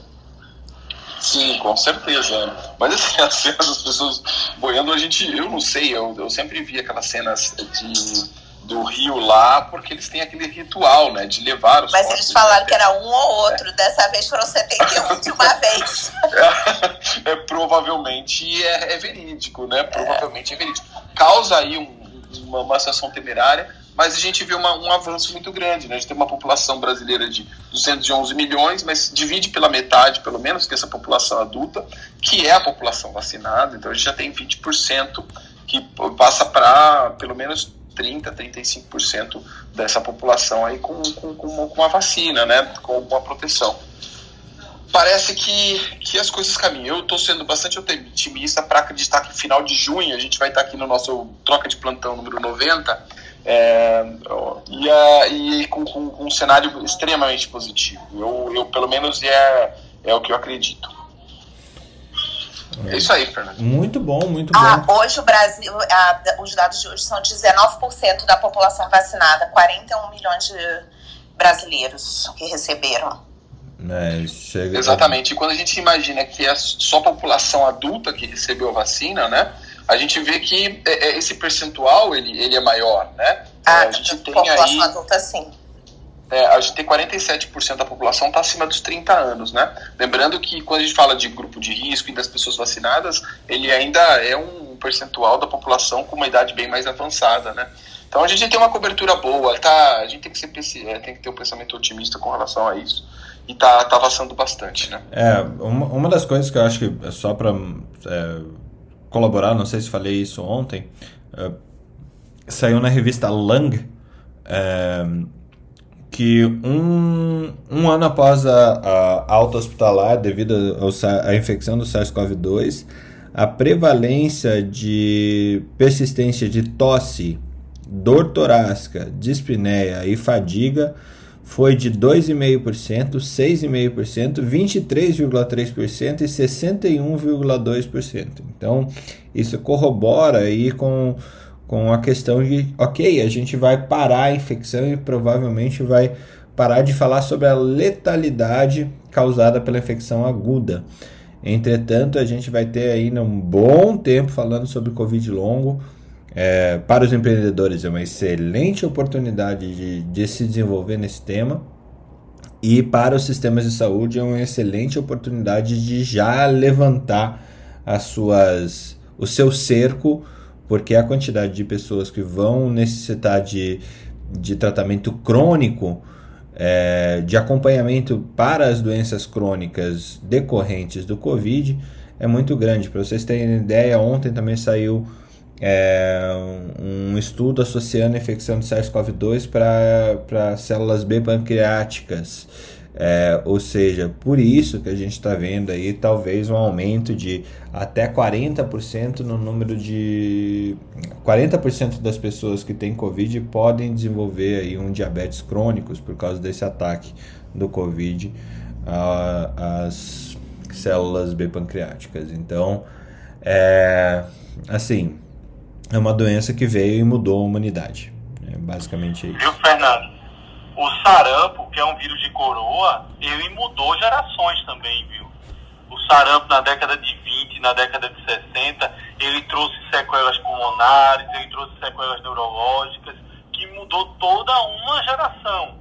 Então nós estamos vivenciando também um processo de mudança de geração, apesar de toda a nossa tecnologia hoje com relação aos cuidados múltiplos disciplinares, não tenha dúvida que vai ter um impacto também do peso que é as sequelas que a Covid trouxe, como houve também as sequelas da gripe espanhola, tá?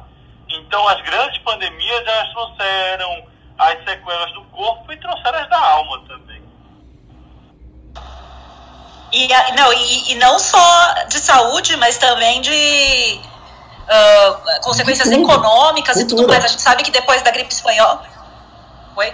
A gente sabe que depois da gripe espanhola teve um aumento na, das pessoas que saíram da escola. A gente sabe que teve, logo depois da, da década de 20, logo depois da gripe espanhola, 25% dos adultos não conseguiram terminar a escola. Porque não só porque teve o aspecto econômico, mas também porque provavelmente doenças como autismo, como uh, problemas intelectuais surgiram em decorrência da infecção viral, né? Então, a, a, os, o impacto é o que vocês falaram, vai ser geracional mesmo. Vai, vai surgir toda uma nova onda de coisas que a gente não entende ainda, né? E outra coisa. E não é coincidência o creche econômico, né? 29, é. o creche econômico também. É, e outra coisa que é muito importante no Covid longo, que mais uma vez a gente vem aqui há meses falando, a gente tem estudado profundamente o assunto, é o impacto sobre o sistema de um contingente de pessoas jovens que antes, como a gente já falou aqui, oxigenava o sistema do ponto de vista econômico, em termos de serviço de saúde público e privado, oxigenava para poder.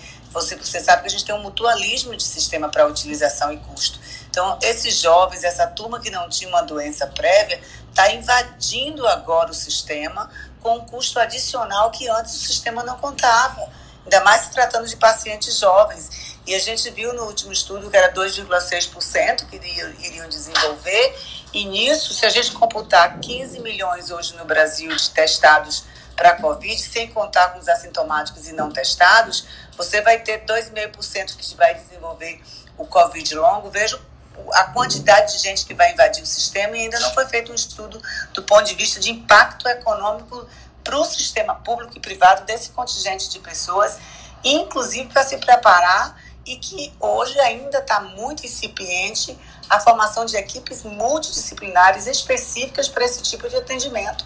Não é ir para o endócrino solto, não é ir para o psicólogo, para o psiquiatra, para o físio, é você ter uma estruturação de uma equipe para esse segmento, para evitar, primeiro, a sequela, porque a gente está falando de Covid longo, que ainda não é sequela, é desenvolvimento de doenças, a sequela a gente não tem mais como agir.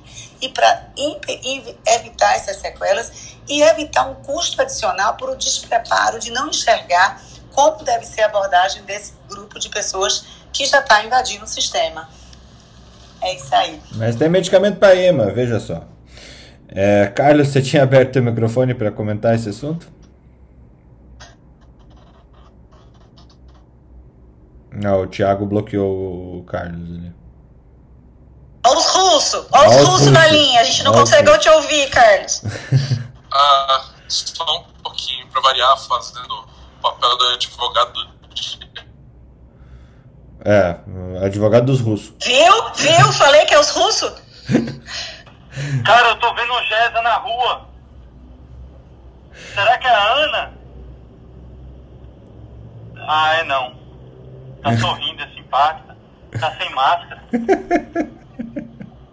Deixa eu passar a bola aqui. Gente, eu me perdi. Newton e Thiago. Depois que eu atualizei para ver a, a, a, nova foto do Thiago, eu não lembro quem que é antes. Eu acho que é você, né, Newton? Eu acho que é o Thiago. Thiago, você tá na frente aí, pode falar.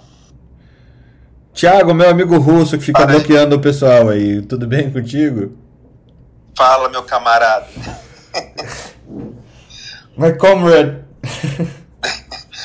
Bom, a, o que eu queria comentar era só sobre a questão, falaram da questão do álcool, né, da vodka, dos lapsos de memória, porque tem muitos que falam que se pode, realmente tem, né, alguns falam que pode ser fingimento, mas realmente pode ter esses lapsos de memória, porque o álcool ele acaba atuando ali né, no circuito do hipocampo, que costuma a gente ser a, o lugar onde guarda as memórias do cotidiano. Então, uma pessoa que bebe muito ou né, tem questão genética é, e tudo favorável, é, ela pode sim ter esses lapsos, blackouts, né? Que é fragmentado, que a maioria tem, que de lembrar parcialmente das coisas. E, tipo, eu, é, eu sei com quem eu saí, com esse bebê, e não sei quem me levou para casa, né? E tem a, o total, né? Costuma ser, às vezes, mais é, grave. Geralmente, acontece mais em mulheres, né? Que são mais sensíveis, mas pode ser um algo bem drástico, né? Porque quando a pessoa começa a ter esses blackouts assim frequentes, aí pode ser um indício que a pessoa está tendo problema com álcool, né? Aí entra a questão do, do tratamento. E comentando o negócio que estavam falando às vezes dos OVNIs, nós também temos uma discussão sobre essa questão na psiquiatria que temos uh, transtorno de personalidade esquizotípico onde um dos critérios são o que é chamado de crenças bizarras, né? Então, de você achar que tem, né, às vezes, alguma coisa, algo místico, mítico, né, CET, alguma coisa assim. Então, por isso que é interessante que é da, da psiquiatria estar bem atento àquilo que faz parte, né? Tipo assim, é, de uma cultura, né, antes de poder sair rotulando a pessoa que tem o transtorno. A gente fala o seguinte, que hum, da própria psiquiatria, não, a pessoa é, acreditar, tipo assim, é, que tem um, ou um ser superior ou algum ET e tudo, não teria problema. O problema pra gente é quando a pessoa entra em contato, né?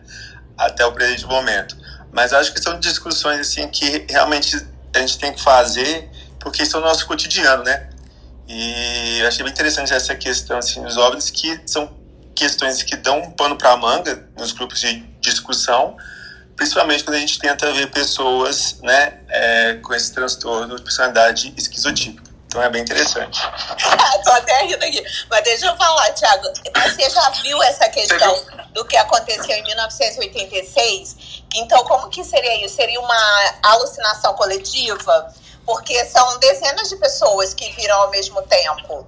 E o, é, tem registro aqui, né? Foi liberado há pouco tempo o registro aqui da, da ocorrência, porque antes era classificado como secreto, né? E os, os pilotos visualizaram, diversos pilotos, tem relato descrito da aeronáutica aqui. E eu não sei se você conhece esse incidente. Gente, provavelmente promoção, foi promoção de vodka Natasha no Pão de Açúcar. isso só prova, isso, isso só prova isso só É. prova que o Thiago tá com o rabo preso não só com os russos, mas com os alienígenas. Tá? É. Eu tenho certeza disso. Isso aí é promoção no Pão de Açúcar. Vodka Natasha 1,50. E todo mundo comprou, todo mundo bebeu. Pode ver, era uma sexta-feira. Pode ver. Era uma sexta-feira. Todo mundo tinha tomado vodka. E aí agora. E aí, então, viu, viu as coisas piscando no céu? E toma vodka Natasha, pisca no céu, pisca no banheiro, pisca na rua, pisca no chão, pisca. Todo canto piscando alguma coisa, meu irmão. Cara, o Fernando Felipe- tem que colocar o Pix da academia médica ali, porque ele vai precisar receber patrocínio aí do Pão de Açúcar, do, do- da Wine e da NASA. E da Vai Natasha ajudar. agora, né? Pitu, Pitu. Da Pitu. Que é meu. O Pitu meu, não. O meu. O Eu- meu. Como é que se diz? Majoritário aqui é Pitu. Eu eu já vejo até o slogan: Pitu, não causa blackout. É, ma- mania de brasileiro, né? Mas também pode ser de irlandês, viu? Ó, eu vou contar Ah. umas coisas pra vocês. Vocês sabem que aqui São José é a terra da aviação, né? Que tem a, a- o, o ITA, o CTA, a Embraer, e é uma cidade que gira em torno disso. Inclusive, é, só tem três cidades no Brasil que tem mísseis é, virados para essas cidades. São José dos Campos é uma delas, né? São Paulo, Brasília e São José dos Campos. São as cidades para as quais tem mísseis apontados. Então, Não sei se isso é bom, se isso é ruim. Não, é claro que é ruim, né? Às vezes eu penso em fugir, mas Aqui assim, né? é um- uma cidade é, que é bastante militarizada. E o que acontece é que aqui São José foi escolhido né, para iniciar e começar também pesquisas de é, meteorologia, porque é um dos loca uma das localidades no mundo onde cai mais raios. Então aqui é, não sei porquê, tem que perguntar lá no INPE, mas aqui é uma das cidades do, do mundo onde caem mais raios. E aí acabam acontecendo alguns outros fenômenos. E, esse, e aí tem esses relatos da aeronáutica aqui. Então é, foi liberada documentação, já saiu documentação oficial falando, não é criança minha não, tá? Documentação aqui sobre essa, essa data aí de 1986. Nesse dia houve avistamento desde o Uruguai até o Rio de Janeiro. Então o povo no Uruguai viu também, tava todo mundo mamado na vodka. Cara, se vocês for- forem ver, assim. Era a promoção nacional. Vai ver que tava vendida a vodka. Eu, eu acho que. Tudo rápido. Agora eu vou mandar, eu vou mandar isso lá no Telegram pra vocês verem. Eu acho Só que que é uma história que é muito conhecida aqui em São José, né? Nessa época. Nessa época teve Uma, um. uma alucinação coletiva Olha, tem, tem um fenômeno na psiquiatria que é o folia D, que é um delírio coletivo. E isso é, já aconteceu em várias Eu acho situações. que é só se for. Né, que é Vodka delírio vencida coletivo. também, viu? Vodka vencida, a turma toda fica alucinada. Isso tem a ver também. Deixa eu passar pra. Gente, só. Só calma, deixa, deixa eu organizar esse trem aqui. Só. É... Organizar na hora dessa vai ser difícil. Não, eu quero fazer um convite.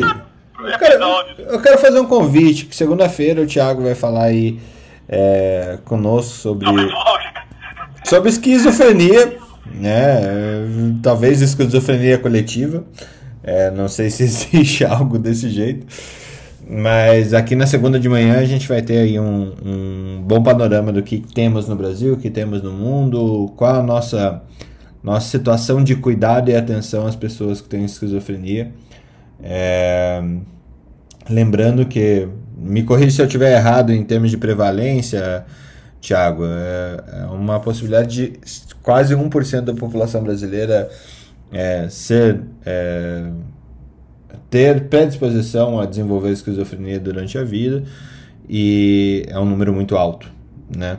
É isso mesmo? Exato. É, prevalência no mundo é cerca de 1% da população mundial Uhum. tem esquizofrenia. No Brasil, a nova meta-análise que fizeram, cerca de 1 milhão e meio de pessoas têm a doença Um milhão e meio com doença diagnosticada, diagnosticada. né? Então, pô, aqui tá um pouquinho menos, mas a gente, se a gente levar a prevalência mundial, a gente tá falando aí de quase 700 mil pessoas sem diagnóstico ainda. Então, é algo que a gente tem que prestar atenção, porque é uma doença incapacitante, é uma doença é, que, se não tratada, é incapacitante. E, e realmente a gente está muito longe de dar uma atenção adequada para isso. A gente vai falar bastante sobre isso na segunda-feira. Ah, Newton, Quero ver se fecha meu diagnóstico segunda-feira. Vou chegar cedinho aqui e ver se eu encaixo em algum diagnóstico. Qual é o meu F? Eu devo ter um F de alguma coisa, só não sei qual. F10, talvez? Não, F10 não. Alguma coisa mais pra borderline. Newton, Ô, Thiago, você já viu algum estudo correlacionando ingesta de glúten com surto esquizofrênico? Tem sido muito estudado agora essa questão da nutrição e psicose. Especificamente do glúten não, mas eu posso dar uma olhada. Ah, segunda-feira. tá bom. Eu acho até que eu tenho algum. Eu posso procurar Eu vi já. Eu vi já. É, alteração de comportamento com glúten, né? Tem também no autismo. Tem para o esquizofrênico como indutor de esquizofrenia. Eu já vi também. É, o mais tradicional é maconha, né, gente? É o primeiro episódio devido ao consumo de cannabis, né? Isso é, é bem reconhecido, bem desenvolvido, é bem claro. É chefe? Oi?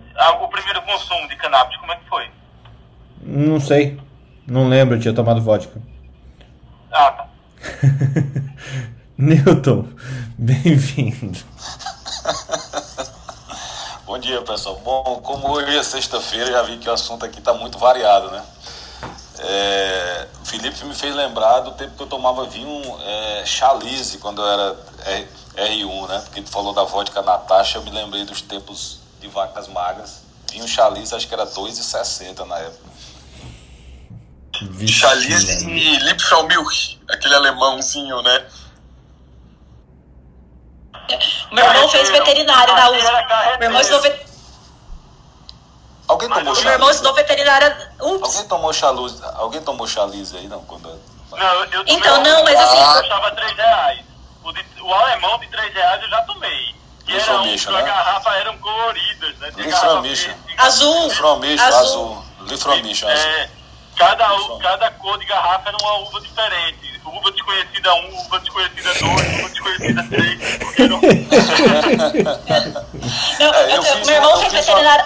Eu fiz um upgrade, Felipe, porque eu saí do, saí do sangue de boi é, Dom Bosco, aí cheguei para São Paulo e vim tomar Chalice, né? Já foi um avanço, na verdade. É, isso é upgrade. Isso é upgrade. Eu fui pro carreteiro, né? Uma garrafa de 5 litros custava 3 reais. Então, o meu irmão fez veterinária na USP e aí ele, uma vez ele perguntou pro meu pai, meu pai conta até hoje, a gente chora de rir. Ele, ai pai, fui no supermercado comprar vinho pra faculdade, ele era calouro. É, eu não sei se eu compro, porque assim, com o mesmo preço de uma garrafa de palmeiras, eu consigo comprar duas de sangue de boi. Aí eu não sei se eu vou pela qualidade do, do Palmeiras ou pela quantidade do sangue de boi. Meu pai falou, meu, você tá louco, A cara? qualidade tá empatado, A escolha. Qualidade, velho. É, você, você tá de brincadeira que você tá me perguntando isso. Sério. Mas deixa eu contar para vocês que a, a, moda entre acadêmicos de medicina ou acadêmicos de qualquer coisa Nossa, agora bacana. chama corote. É, corote. Que... Mas assim, Fernando, falando desse assunto de OVNI, eu acho bem é, interessante. Será que não é muita pretensão nossa achar que nós somos a única forma de vida na Terra? Eu sempre pensei nisso.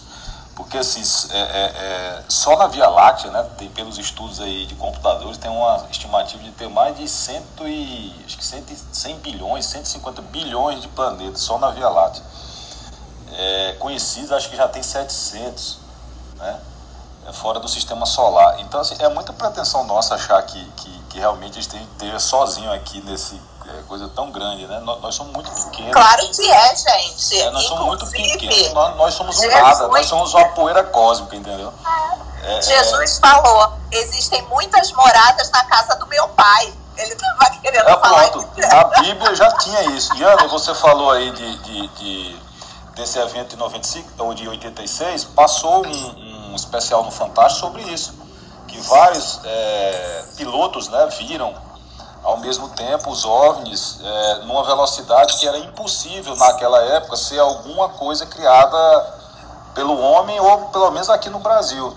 Naquele, Não, e até momento. hoje é impossível com a tecnologia atual. É, é exato. É, o ângulo que eles mudavam de trajetória, tinha vários indícios que não eram coisas da Terra, aquilo ali, né? Pelo menos foi o que falaram na época pilotos experientes, né? Da, a, a, da FAB, né? Da Força Aérea Brasileira, foram é, lançados os jatos da FAB para é, abater esses homens. Eu lembro, eu lembro, eu lembro, eu lembro dessa história. Eu, eu tenho um primo né, que mora aí em São José, ele é engenheiro mecatrônico da Embraer, né, trabalha na parte de é, desenvolvimento de turbinas aí.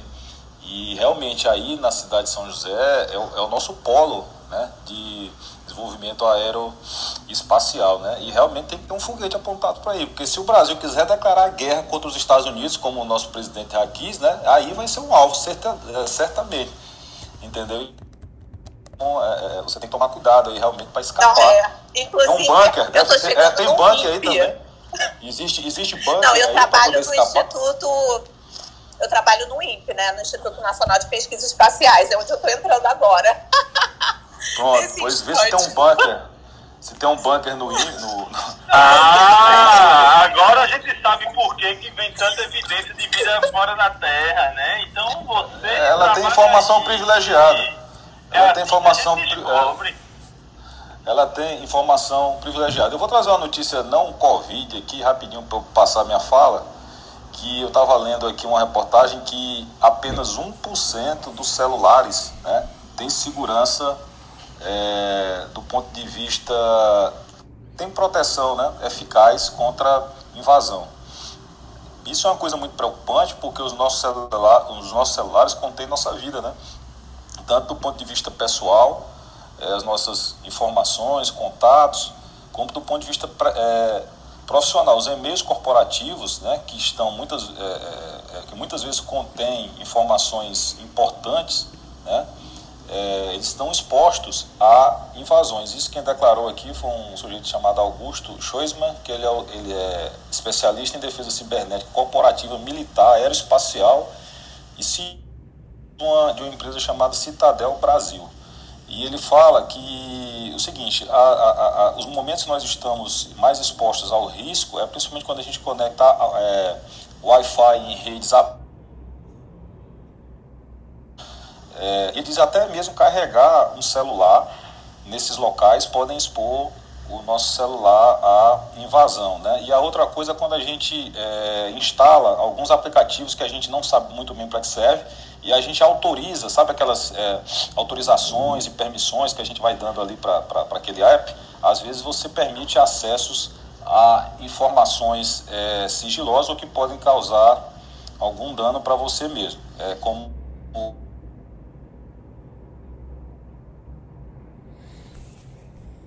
acesso às senhas, né, as senhas de banco, essas transações que a gente faz. É, então, é, ele coloca aqui que menos de 1% dos celulares estão protegidos e que não mantém as suas informações é, criptografadas. Isso não é um conceito ainda muito difundido aqui no Brasil. E é isso. Cuidado onde você espeta o celular, né, Newton? Exatamente, tem que ter muito cuidado, tem que prevenir, né? tem que prevenir. A gente já falou de HIV agora tem que prevenir onde espeta o celular. Veja só. Carlos, sua missão aqui é fazer um wrap-up dessa, dessa loucura que foi a sexta-feira, troca de plantão número 60, porque a gente precisa fechar esse negócio.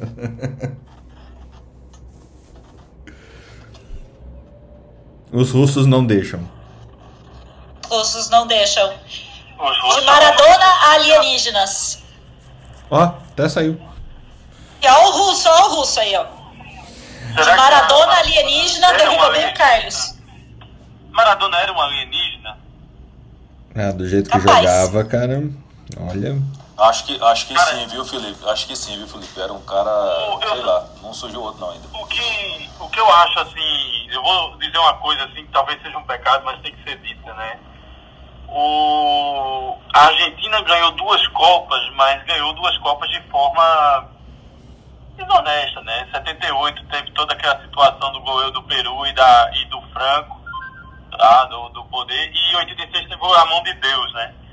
90 era um timaço, jogava muito e não ganhou aquela Copa. A Copa que eles mereciam ganhar, eles não ganharam. O resto eles ganharam no pacotinho.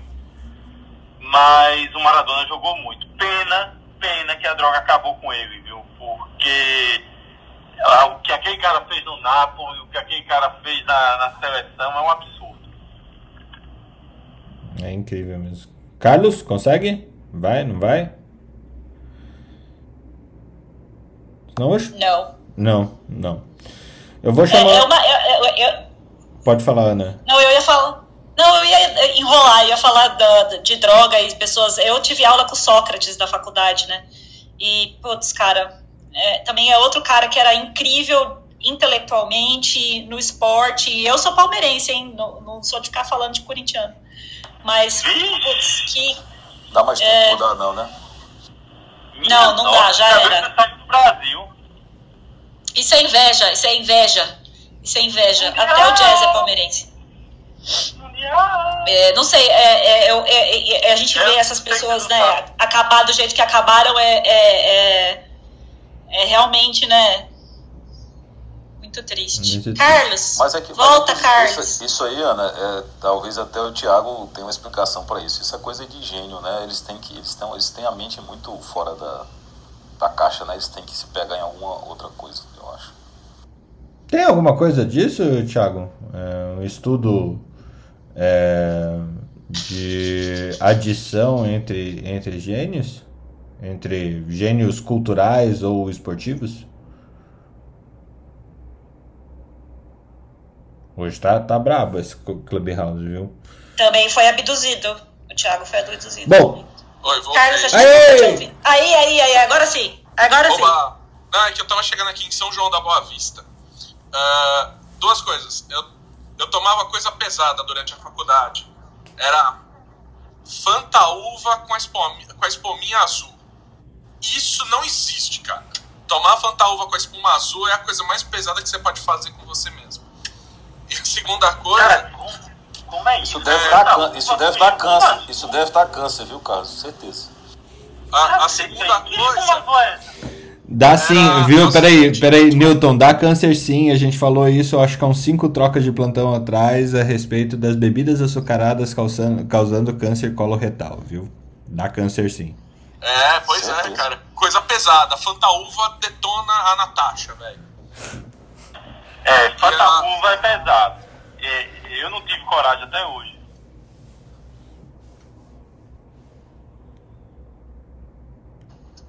E a segunda coisa que é bem interessante é que saiu uma pesquisa mostrando que animais dão risada. Oi?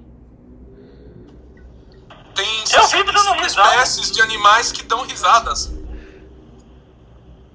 Muito Cara, bom. eu achava que era defeito na arcada dentária da cadelinha da minha mãe. Aquilo ali é riso mesmo. Jazza sorri, Ana? Ah, ele ri da minha cara todo dia. Fala, ai, que palhaça. Não, e, a, e o animal mais, in, mais interessante que eles descobriram que, que dá risada é a vaca. Como Ah. assim? Fala sério. Eu conheço um monte de vaca. Sério? Meu Deus. Não tá Essa, ruminando, essa não, era pra fechar mesmo, viu? Ela não tá ruminando, não. Imagina rindo e ruminando, né? É que vocês não estão vendo, eu imitando a vaca rindo e ruminando. Ainda bem, Felipe. Ainda bem. Gente, olha, Vou filmar e botar no grupo. muito, muito obrigado pela, pela loucura coletiva compartilhada hoje nesse troca de plantão. O foliadê da Academia Médica. Nossa senhora, é. Meu Deus, fazia tempo que a gente não ia tão longe assim. E com essa fechamos a reunião de hoje. Não, eu, eu Fica queria. com a vaca ruminando, né. Não, pra fechar, eu queria um cara que, que sabe fazer síntese, né? Alex, já que a Úrsula não tá aqui hoje, você pode fazer a síntese do que que foi o programa de hoje e fechar pra gente? Nossa, Fernando, hoje, ó, apesar de eu ter é, me concentrado em todos os pontos, é, achei muito interessante essa questão do é, primeiro fato do Maradona, ver o quanto que é, a a ética médica ainda ainda tem a, a gente como profissional tem muito a, a evoluir, sabe? Isso é o que transparece, o que está filmado, o que está gravado. Imagina o que a gente não consegue enxergar, interpretar. Né? Então esse caso Maradona deixou aí uma, uma surpresa, né? Você viu que a gente fica pensando, será que é isso mesmo? Quando a gente vai ver, é, não existe teoria da conspiração, não. As coisas são como são. A questão do- dos alienígenas, eu acho que o que o Carlos trouxe foi interessante, porque eu também assisti um documentário falando sobre a- a- as questões de, de improbabilidade, né? O cálculo matemático mostrando o quanto que seria improvável existir, né? O que seria improvável nós existirmos nesse mesmo sentido, né? E aí e a gente quebra esse paradigma porque a gente existe, né? Que é um nesse universo gigantesco. Então, é, a gente tem que considerar que se existiu um, quantas é, possibilidades de haver, por exemplo, etapas puladas nesse processo justamente por existir um planeta, né? E a gente pode ser justamente já uma outra etapa avançada, que é o que a gente já está fazendo hoje, explorando outros planetas, levando é, micro-organismos já com algum certo desenvolvimento, que pode sobreviver em certas eh, atmosferas, de repente você já ter essa etapa, uma etapa da evolução tendo ultrapassada. Então, é um cenário que a gente tem que pensar, é, e, mas realmente a gente não tem nenhum contato, causa alguma estranheza. E talvez eu tenha contato porque o que vem é, seria, por exemplo, é, estruturas não habitadas, sei lá, é uma viagem total para a gente pensar. É, gostei muito da gente discutir sobre, sobre álcool e drogas, a gente pensar, de, talvez trazer de novo de, de uma forma mais profunda, né? Tanto quanto benefício, se quiser eu trago um pouco da, da história do vinho, né? Que isso sempre foi, foi remédio durante 4 mil anos, e, mas a Aham. gente sabe que tem outro lado. E como, toda, como todo remédio, é baseado em dose efeito, né? Então a gente sabe que a dose vai ter um, um impacto muito grande como qualquer outro, outro, outra, outro remédio, né?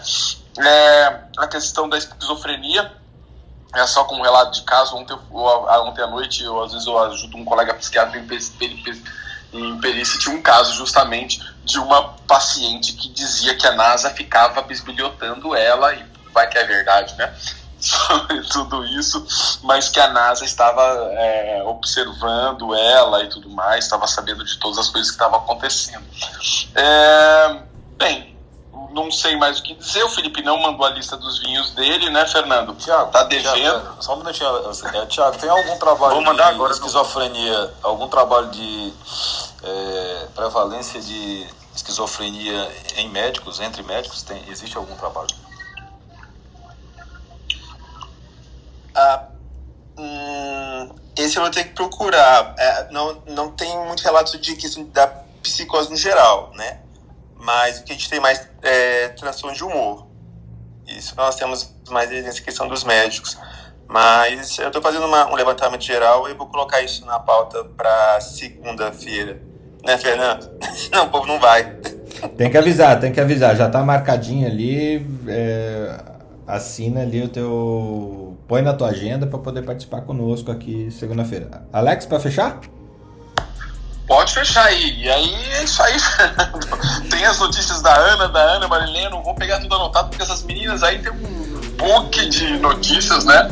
Gigantesco, mas que trouxeram muita coisa interessante. Feliz aí com as chegadas das vacinas e eu, tô, eu vi essa semana uma explosão de pessoas vacinando.